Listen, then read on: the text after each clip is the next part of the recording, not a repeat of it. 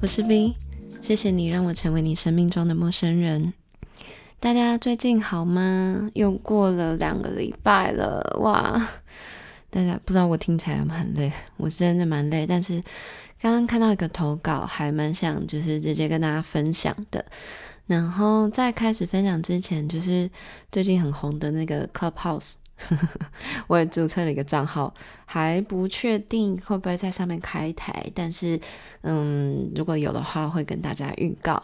然后我觉得是一个蛮直接交流的一个平台，就是虽然对于他的什么个资问题啊，就是会有些人有顾虑干嘛的，但是其实基本上在你有任何个资泄露问题之前，你可以在上面获得到的东西，我觉得是更多的啦。然后。很有趣的现象是，很多人都因此就是可能有几天没有听 podcast，然后就是因为真的那个资讯量实在是太快速了，就是已经远比 podcast 还要就是巨大强烈，然后同时有太多新的刺激，我觉得它也让大家有一种就是你现在不听之后就听不到的感觉，就是真的是即时的那种荷尔蒙的。刺激感，然后未知感，跟太太多资讯，然后太多资源了，太黑化了，然后随时事情的发生太快了，我觉得还蛮有趣的。大家有兴趣的话，可以上去听听看。然后上面也真的有很多名人呢、然后你可以听到很多你平常在外面花几千块讲座都不一定有的机会的对谈，甚至是有些人是现实生活中根本就不可能都在一起的。的，呃的对对话，就是嗯一些名人啊，或是一些异界的人，其实他们彼此之间很直接、很很写实的交流，然后一样都是单纯透过声音的，所以我觉得蛮有趣的，推荐给大家。然后呢，嗯，今天那个投稿的内容跟大家分享，来自一个叫做 Yoga 的人，Yoga，Yoga 你好，他的故事是他说。嗯，他有一些疑问。他说：“这一段感情等待算不算是一种付出，或者只是自我感动？”他前面就先 summary 了，然后他后面就说：“我想要说一个我的经历。那时候他努力的思考如何提升自己，成为另一半坚强的后盾，然后挂好开源的经济能力。但女生得知之后却说：‘嗯，我会等你。’”然后看着他仍然仍然开心的月光，抱怨工作无聊，边看韩剧，我觉得自己像是待宰羔羊。成长后他就要来宰割，最后我受不了了，并非我感到不公平，而是发现准备好的人只有自己，而他并不没有。诶，而而他，而是发现准备好的人只有我自己，而他并不没有，应该是他没有吧。然后。嗯，他说，于是我们分手了。但他说，他付出了时间等我，我不应该这样，而我选择沉默。我不禁想着，难道努力只是一个人的事吗？为何要拿了拿付出的时间来作为题材？他的时间与我的时间相同，相见的时候，我们带给彼此欢乐。然后独自的时候，我忙着争取结案的机会，看他上班、看剧、安逸，时间没有偏袒谁。他付出的时间，实质上是他的快乐在看剧，我的呢，则是拿出最大的专注力在完成案子。他说他想要知道对方毫无改变，却以付出了时间这句话来证明自己无私的奉献的精神到底意义何在。其实我刚看完之后，我自己觉得嗯蛮有感觉的，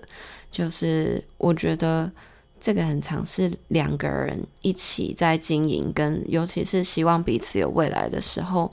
很容易会面对到一个困境，是两个人努力的方法不一样，或者是两个人没有在一样的频率上。那有些人是可以接受这件事情，有些人可以接受我独自努力，然后。嗯，对方继续过着他们的步调的生活，但是也蛮多人都是，就是我认识蛮多人都是需要两个人彼此互相支持，然后彼此互相一起成长，一起学习，然后嗯，共有共同的目标，这样一起前进，这样。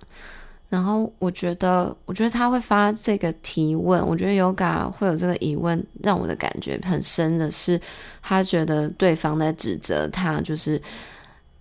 觉得嗯，对方已经付出了时间，然后他竟然还就是决定要提分手。他觉得这个指责对他来讲是一个不不公平，或者是他觉得为什么我已经这么努力了，然后我选择分手，但你却搞得好像是我的问题一样。其实我觉得 Yoga，嗯，我觉得很难不把他指责放在心上，但真的就是不要管他，干你娘，因为。我觉得就像你说的，我觉得你可能也是需要两方。我觉得啦，我觉得你是需要两方一起努。我自己是需要两方一起努力、一起成长的。而且我自己算是，嗯、比较虽然我是一个很懒惰的人，但是我是会焦虑、积极，然后我也会积极做出改变、跟积极学习跟成长的人。然后我会一直去碰撞自己的舒适圈。所以我觉得你跟我比较像是同一类的人。那这样的状况下，如果你看了另一半非常安逸于现况的话，就是我觉得真的内心是会很焦虑的，而且会有一种就是就是觉得有一种无力的感觉。因为如果是只有你一个人在努力奋斗的话，我自己会觉得蛮孤单，而且蛮疲劳的。然后就像他说的，觉得自己像是待宰羔羊。而且，嗯，我觉得他说他付出的时间等等你这件事情，你说两个人的时间是一样的，我觉得这真的就是一样的。就是很多人，很多人就 even 连我妈好了，我妈可能就问我说：“哎，我你跟前男友交往多久？”我说：“哦，两年。”他说：“啊，你浪费两年在人家身上。”我说：“没有啊，我两年跟他两年其实是一样的。”然后。我觉得是你们两个的，就是对于经营感情跟对于经营未来的那个观念差很多，所以他才会觉得说，就是他他付出的时间等你理所当然，啊，你理所当然就是自己一直努力这样，就是我觉得这个是，尤其是台湾，我不知道为什么很多人都会觉得女生的时间比较宝贵。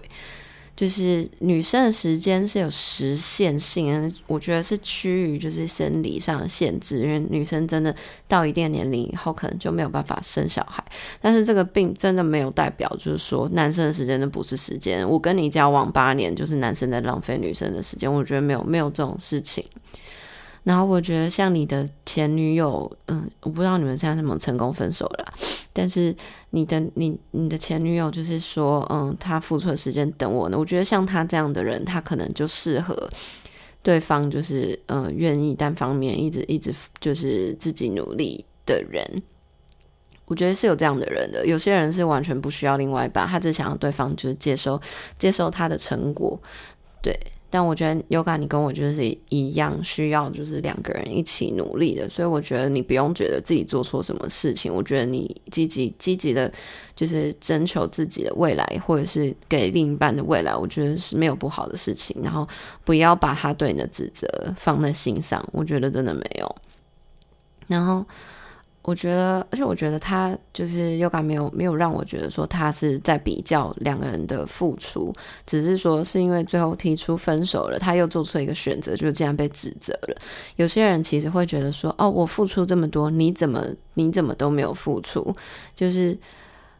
这个我觉得这个是两个人各自嗯心甘情愿的付出，而且我觉得是很多人在感情里面的盲点。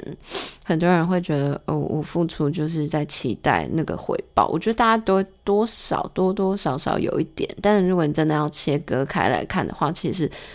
没有人就是真的可以完全对别人的人生负责。然后你做的所有选择，其实都不干人家的事情。你今天决定要多付出，你决定要多努力，你决定要多斜杠，把自己逼逼到压力很大，绝对，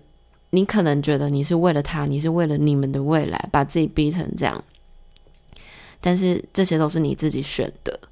然后你觉得你你觉得你没有选择，但其实都是有的，只是就是你这都是你自己选。然后没有人因为你对人家付出，他就一定要回报。然后你也没有因为人家任何人对你好，任何人对你就是嗯怎样，然后你自己有心理债，心理债就是人家对你好，然后你就觉得哦我我欠人家，我欠人家，就是这个其实是很常被拿来运用的一些商业手法，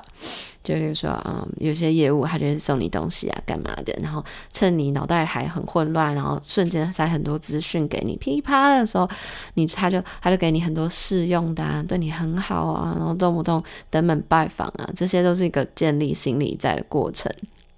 然后在你真的回过头来的时候，真的清醒的时候，你可能已经心里已经有很多心理债了，然后就觉得，干，我好像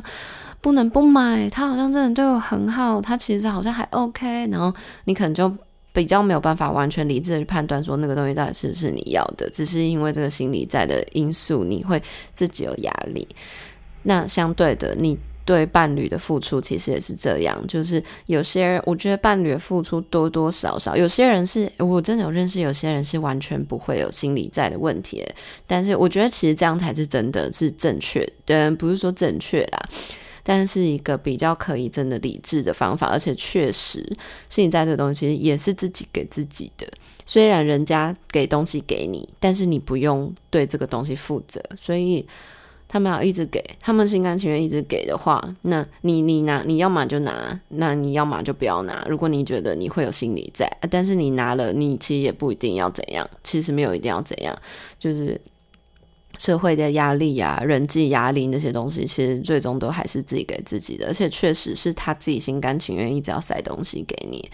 所以有些人很擅长就是建立心理债，然后甚至是情绪勒索啊，干嘛？然后就是嗯，想要引导就是对方就是走向自己喜欢的那条路的选择，或者是嗯，就觉得说哦这样，所以你应该就是也是要等同的对我好啊，干嘛的？那我自己的方法是因为我就是会感受到心理债的那种人，所以我我我不会随便 给别人机会建筑心理债。或者是如果我真的，如果真的对方对我好的话，嗯，我我就会切割开来说，哦，好，那那就是你心甘情愿的，听起来会有点靠北，但是事实就是这样，就是这个真的是你心甘情愿的。那如果这个东这个东西你的付出对你来说，也有可能是对你自己好，你是在建立你自己的价值，或者是嗯，这个东西对你来说，嗯，你是你是。嗯，不管不管怎样的形式的付出，或是这个付出对你来说，其实是完全是无不无关痛痒的。不管是实质的付出，或者是行为的付出、金钱的付出什么的，就是我觉得，就是脑袋里面切割开来的话，就不太会，嗯，就是一直觉得说，哦，好像欠谁，或是怎样，或者是我会一直比较彼此的付出，比较彼此的努力。或者是比较彼此的各种行为模式干嘛的，我觉得就是这点是我一直以来让自己可以真的稍微理智一点，然后可以真正去选择自己想要的，跟专注在就是自己真的重要的东西上面，或者是专注在真的对我们感情好的方好的方面，而不是说只是一直在那些情绪里面就是徘徊，然后做一些其实对我们感情没有帮助的选择。对我，嗯，对啦，这是我自己的方法，跟大家分享。然后我觉得，对啊，我觉得提分手挺好的，因为看起来你们两个就是模式真的很不同。然后也不是说他那样不好，他那样也会找到他自己就是适合的样子吧。就如果他没有没有打算要改变，或者他觉得这样理所当然的话。但是这个可能真的就不是适合你的模式，因为你说你觉得自己像待宰羔羊，成长后就要被他宰割。对，我觉得这个这个，我觉得这个选择是正确的，所以恭喜你。然后不要因为他对你的指控就觉得不开心，或者是觉得说哦，难道我真的做错了吗？我自己是觉得没有啦，我听起来是真的觉得没有。好。然后今天的内容很简短，是不知道大家喜不喜欢这种短短的一集。然后最近好像是什么水逆吧，就是我我自己是不懂星座啦，但是我觉得常常出去 social 就发现星座真的是一个大家的共同话题。然后大家最近很关注水逆这件事情。然后，但我对我对我自己来说，就是嗯。不要不要太觉得说什么事情都是水逆，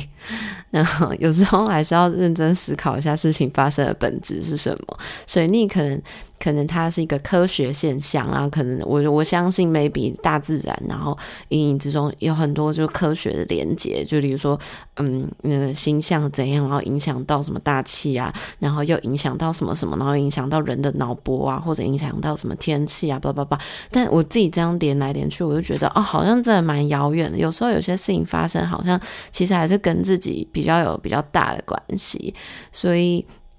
真的不要什么事情都怪到水逆，或者是怪到星座。然后我觉得，我觉得大家出去聊天聊星座，我觉得很很 OK，就是可以比较快认识。嗯、怎么讲？比较快找到共同的话题，或者是找到彼此个性的一个一个框架。但是我我自己蛮不喜欢遇到就是星座大师。我讲的星座大师不是像比如说唐启阳唐老师。我觉得唐老师他之所以会有他的地位，是因为他在讲内容的时候，他其实是很客观的。然后他其实是在一个。引导跟陪伴的角色，他并不是说你就是怎样，你就是怎样。但是我觉得最近很常遇到